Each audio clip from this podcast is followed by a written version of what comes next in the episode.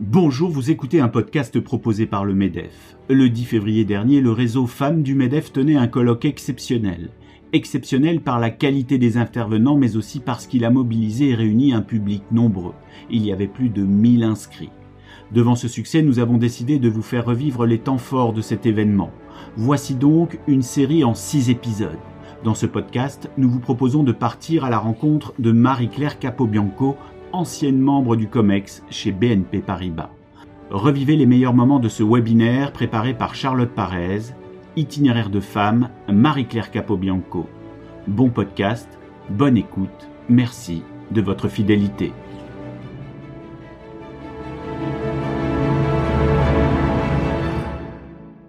Marie-Claire, vous êtes banquière et ex-membre du COMEX du groupe BNP Paribas, groupe où vous avez fait toute votre carrière depuis 1976. Vous avez notamment piloté le développement de la banque privée dans le monde entier.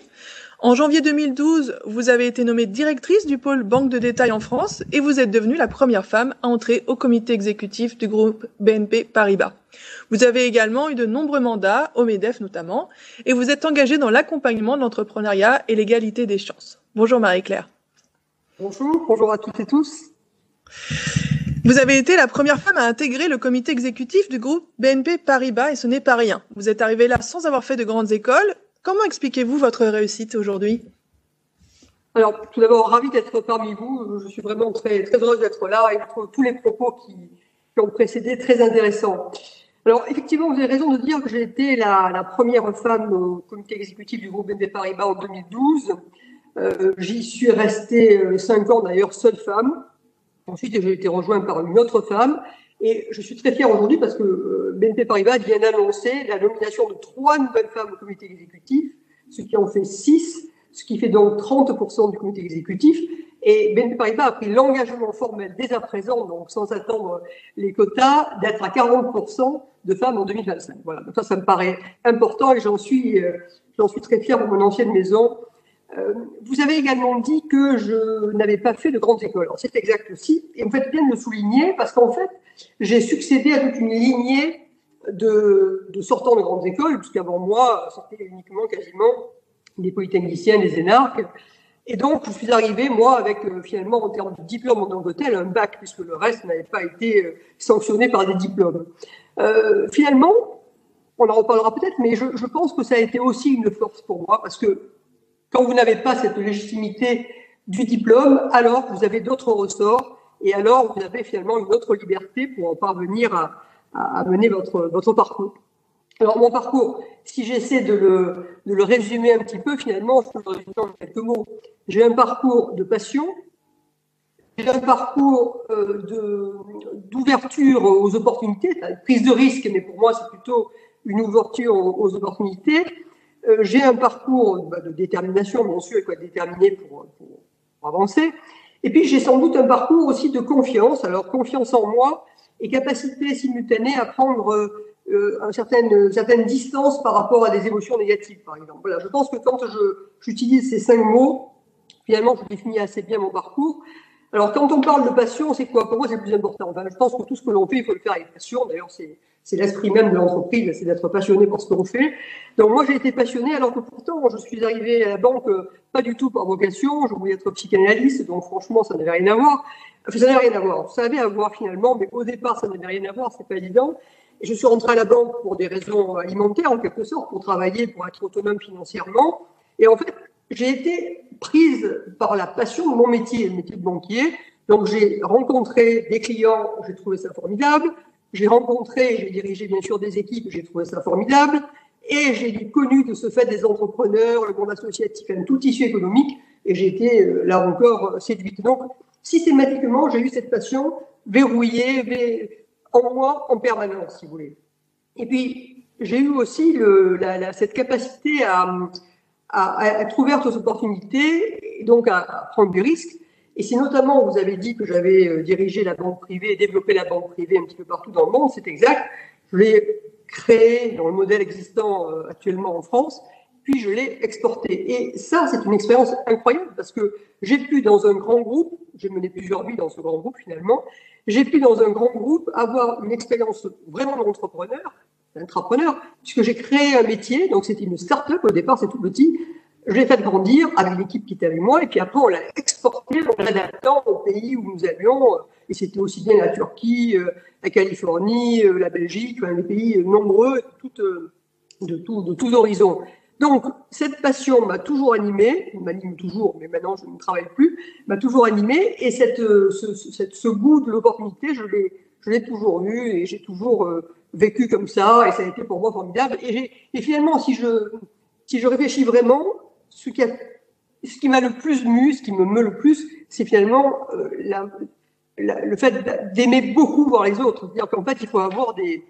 Tout ça, c'est des relations humaines. Hein. C'est vrai que ça, ça rejoint un peu la psychanalyse quelque part. C'est que c'est toujours des relations humaines dont il s'agit. C'est aimer écouter, aimer entendre, aimer dialoguer, aimer fédérer. Euh, euh, Agnès Pannier-Runacher parlait de cette capacité à fédérer, à faire travailler en transverse, etc. Mais c'est tout à fait ça. Donc, quand vous aimez les gens, finalement, quand vous aimez les gens et quand vous avez envie de faire avancer la société, avancer votre pays, avancer l'économie, avancer les inégalités, donc euh, répondre à des questions d'égalité, vous arrivez à faire tout ça finalement. Donc voilà, mon parcours, c'est, si je le résume très très rapidement, bien sûr, c'est un petit peu tous ces éléments-là. Merci beaucoup. Euh, vous avez mentionné votre passion et, votre euh, envie de réussir. Vous recommandez aussi d'oser, d'avoir confiance, de prendre de la distance et de s'appuyer sur ses forces. Et là, vous êtes dans une phase où vous avez envie aussi de transmettre. J'ai mentionné vos engagements dans l'entrepreneuriat féminin. Vous avez aussi écrit un livre euh, en 2014 qui s'appelle Entrepreneuriat féminin, mode d'emploi, publié chez Erol. Est-ce que vous détaillez un peu ce que vous nous dites pour un peu outiller les personnes qui nous écoutent et qui voudraient s'inspirer de, de votre parcours et de vos conseils? Alors, dans, le guide que j'ai écrit, que j'ai coécrit d'ailleurs avec Martine Noto, hein, qui est une autre femme avec qui nous avons fait beaucoup de choses aussi, là, c'était vraiment un guide sur les, bon, qui, refaisait le constat, mais on l'a euh, tous et tous fait. Donc, ce constat de, l'insuffisance de la représentation des femmes et de l'action des femmes dans l'économie, euh, dans la société en général. Mais c'était surtout de montrer que justement, compte tenu des freins euh, que les femmes avaient en elles ou autour d'elles, euh, il fallait, il fallait s'appuyer sur les réseaux et donc on a mis en avant tous les réseaux euh, qui existaient et qui permettaient à des femmes de trouver cet appui, de trouver ce, dialogue et donc d'avoir de prendre confiance en elles. Mais dans, le, dans la thématique de la confiance en soi, qui est un point très important, euh, quand vous m'avez dit, je crois tout à l'heure, la capacité à, éloigner un peu ses, faiblesses et à appuyer sur ses points forts, je pense que c'est effectivement très important parce que des forces, tout le monde en a. Donc, franchement, euh, hommes et femmes, on a tous nos forces. On a nos faiblesses aussi, bien évidemment, mais les faiblesses peuvent, devenir des forces. Et donc, finalement, moi qui n'avais, euh, qui était une femme, qui n'avait pas donc de diplôme, donc qui n'avait pas cette légitimité-là. Je peux ajouter d'ailleurs que j'étais également native du sud de la France, donc pas non plus parisienne des beaux quartiers, donc euh, j'avais pas ce côté-là non plus qui pouvait me m'aider. Et j'ai toujours considéré que ça n'avait pas d'importance.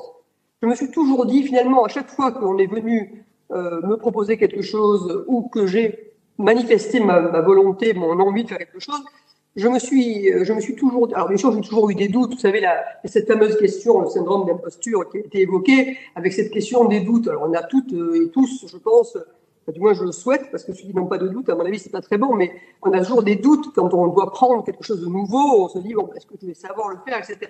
La seule chose qui me paraît importante quand on a ce doute, c'est d'abord de, se l'exprimer en soi-même, c'est pas la peine de le partager, hein, franchement, ça n'apporte rien, mais en revanche, de se dire, mais pourquoi pas? Mais pourquoi je n'y arriverai pas? Quand vous vous posez la question, pourquoi je n'y arriverai pas, vous avez déjà commencé à vous répondre. À partir de là, vous vous dites, bon, mais après tout, ok, ça, peut-être que je ne le connais pas, mais j'ai telle qualité qui me permettra de, et par conséquent, vous vous donnez les moyens. Et, franchement, moi, quand, on m'a proposé, euh, quand Jean-Laurent Bonafé, à l'époque, m'a proposé de prendre la direction de la banque privée en France, je connaissais rien au métier de la banque privée. Euh, j'étais pas du tout rompu, par exemple, aux relations euh, avec la presse, parce que là, à ce moment-là, j'ai commencé à être visible en, en, termes de médias, etc. Bien sûr que je me suis posé des questions au départ, mais je me suis dit, bon, après tout, écoutez, il est venu me chercher, euh, ça me plaît, j'ai envie, euh, j'ai envie de travailler, et, et, donc je me suis dit, bah, je, vais me, je, vais me, donner les moyens, puis on verra bien. Puis qu'est-ce que je risque finalement? Je risque de réussir. Et finalement, c'est ça la meilleure réponse. Donc moi, franchement, je pense qu'effectivement, il faut éloigner de soi les émotions négatives, donc être capable de prendre cette distance, parce qu'évidemment, euh, tout n'est pas facile, hein, sans doute, mais prendre cette distance pour être toujours en maîtrise, malgré tout, positive, hein, la, maîtrise au sens positif du terme, et par ailleurs de se dire mais non, je vais y arriver, il n'y a, pas de raison que je n'y arrive pas. Voilà, c'est mon, mon grand message finalement. Osez, faites-vous confiance et finalement vous allez y arriver. Puis il faut prendre du plaisir dans ce que l'on fait également et il faut aimer les gens avec lesquels on, on travaille à tout niveau. Merci. Effectivement, euh, cette question du doute, c'est l'un des fils rouges de ce colloque et nous en reparlerons avec d'autres femmes euh, qui vous suivent. Dernière question euh, d'actualité. vous êtes désormais à la retraite depuis peu de temps. Comment vivez-vous cette nouvelle période de votre vie, vous qui avez été une femme voilà accomplie avec des postes à très haute responsabilité? Et aussi une question un peu introspective, si vous voulez bien. Avec le recul, est-ce qu'il y a des choses que vous auriez aimé faire différemment? Alors déjà, je suis enfin le terme de retraite c'est toujours un peu sourire parce que bon évidemment je je, reste pas allongé toute la journée donc euh, sans, doute. Euh, mais en fait c'est une décision que j'avais prise de longue date de m'arrêter à certains moments euh, parce que je considère qu'il y a un temps pour tout. Et donc c'est vrai qu'on peut passer d'une activité, enfin du moins d'une forme d'activité du travail euh, très très très intense, changer totalement son son, mode d'action et, ne pas du tout en être frustré. Donc moi, c'est une décision assumée. Je suis très heureuse aujourd'hui. Je trouve qu'il y a un temps pour tout. Je trouve que c'est un luxe incomparable de, de trouver, pas de retrouver, parce que finalement je ne l'avais jamais connu, de trouver la, capacité à avoir le temps, avoir la maîtrise de son temps, c'est-à-dire sortir de l'opérationnel et avoir le temps. Alors le temps, c'est le temps de réfléchir, le temps d'analyser certaines choses, le temps de, bah, de parler avec les, avec les uns et les autres, le temps d'apporter du conseil, mais du conseil finalement informel, puisque non dans un cadre euh, de, de, de j'ai gardé quelques mandats, mais moins que ce que j'aurais pu faire. Et ça, c'est assez formidable. Donc, si vous voulez, pour moi, c'est, très important de savoir.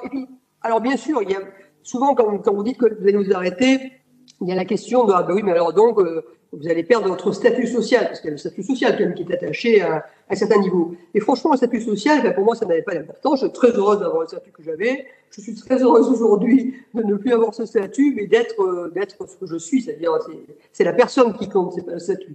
Donc voilà, donc je suis très très heureuse de tout ça, et je suis toujours euh, ravie de pouvoir justement euh, apporter un appui, un conseil, parler avec des gens avec qui ça fait du bien de, de parler simplement. Merci beaucoup. Donc rien de différemment. Euh, vous n'aurez rien. alors, non, non, alors, non, non. La question, moi, vous savez, les regrets, les... non, franchement, non, non, non. Je, j'ai eu, j'ai, j'ai mené un parcours qui un très beau parcours qui m'a fait beaucoup de, de plaisir. Encore une fois, j'ai rencontré des gens formidables. J'ai pu connaître des milieux sociaux que je ne connaissais pas. J'ai connu des actions que je ne connaissais pas.